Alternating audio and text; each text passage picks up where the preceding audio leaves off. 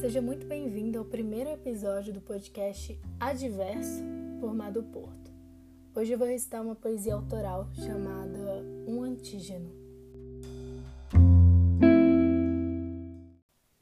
Em meio a um sistema complexo constituído por trocas gasosas, seres minúsculos, proteínas, tecidos, enzimas, hormônios, células nervosas, sanguíneas, músculos e órgãos, existe um ponto um nada insignificante e desconhecido.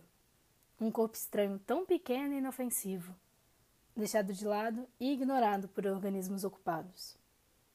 Mas esse nada cresce, e num piscar se transforma em tudo. Lentamente tomou espaço. Agora, o sistema está em colapso.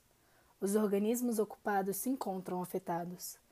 Sintomas aparecem: tosse, cansaço, falta de ar, rouquidão e muita preocupação.